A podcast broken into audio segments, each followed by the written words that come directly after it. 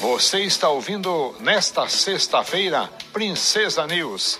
Informação de qualidade que você ouve aqui na Rádio Princesa FM. Democracia e Direitos Humanos, uma parceria da Agência de Jornalismo do curso de jornalismo da UEPG com a Rádio Comunitária Princesa.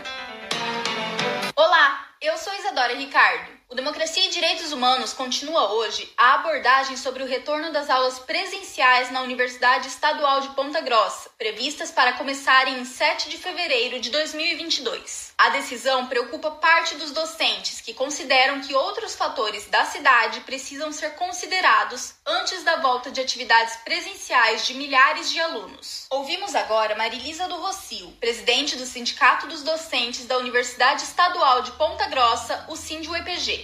Apenas avaliando aí a nossa estrutura de transporte coletivo. Mesmo antes da pandemia já era um caos, né? sempre lotado, aquela situação calamitosa. E hoje, então, a pandemia, continua do mesmo jeito e talvez pior, né? Sempre lotado, sem a mínima condição de segurança ou de distanciamento. Nós sabemos que é complicado decidir como enfrentar tudo isso, mas, infelizmente, algumas ações e cuidados que antes eram levadas mais a sério, hoje estão abandonadas por pura falta de fiscalização, de controle, de ações efetivas. A gente percebe aí muitos eventos acontecendo, com pessoas se aglomerando, sem máscara, é, os supermercados já nem se dão conta, já nem mantém mais a higienização dos carrinhos, o álcool em gel à disposição, o distanciamento nas filas, o número máximo de pessoas né, o respeito pelo uso de máscara. Parece que as pessoas ainda não se conscientizaram que a pandemia está aí, novas variantes estão surgindo, então é preocupante. Então a cidade precisava ter alguém precisava ter uma, uma política mais efetiva para que pudessem agir assim, de uma forma até mais rigorosa nesse controle. Sinceramente, não acho que a nossa cidade esteja preparada para o retorno presencial assim como a nossa universidade.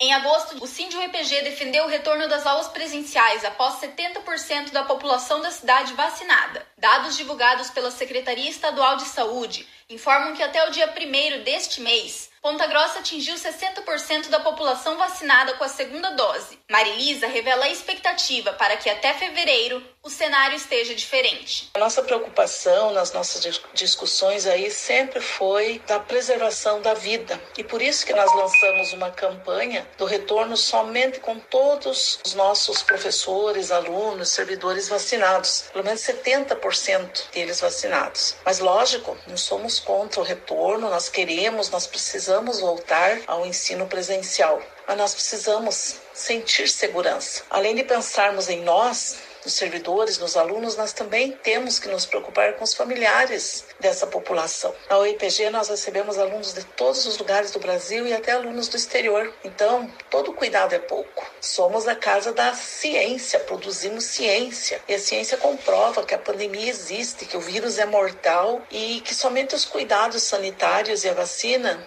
serão capazes de nos permitir um retorno seguro. Mas que queremos voltar ao ensino presencial, sim, queremos voltar. Em princípio, previsto para fevereiro. Esperamos que até lá nós possamos ter um pouco mais de segurança que hoje, neste momento, ainda não temos. Marilisa faz um panorama de como foi o período do ensino remoto na universidade. A gente tem aí relato de casos, né, constatações mesmo de pessoas com problemas sérios de coluna, porque nós não tínhamos equipamentos adequados para passar uma manhã, uma tarde, uma noite atrás de um computador ministrando uma aula. Então, é, você sentava na mesa de jantar com a tua cadeira, né, que não é uma cadeira adequada. O cansaço mental então tem-se que dar uma atenção muito especial a esse desgaste mental que as pessoas passaram por ter que ficar horas e horas diante de um computador seja em aulas, seja em reuniões, porque parece que as reuniões também aumentaram muito. E por outro lado, também essa falta do afeto das pessoas,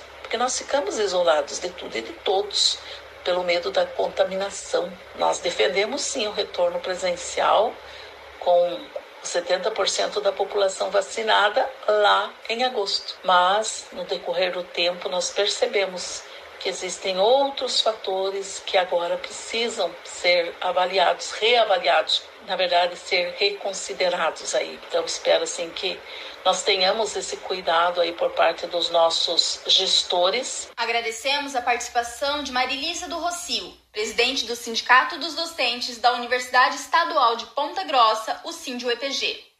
O Democracia e Direitos Humanos é uma produção da Agência de Jornalismo do curso de jornalismo da UEPG, em parceria com a Rádio Comunitária Princesa. Locução e edição: Estudante Isadora Ricardo. Roteiro por estudante Maria Eduarda Ribeiro. Professores responsáveis: Hebe Gonçalves e Marcos e Borges. 9 horas e 37 minutos. Princesa News.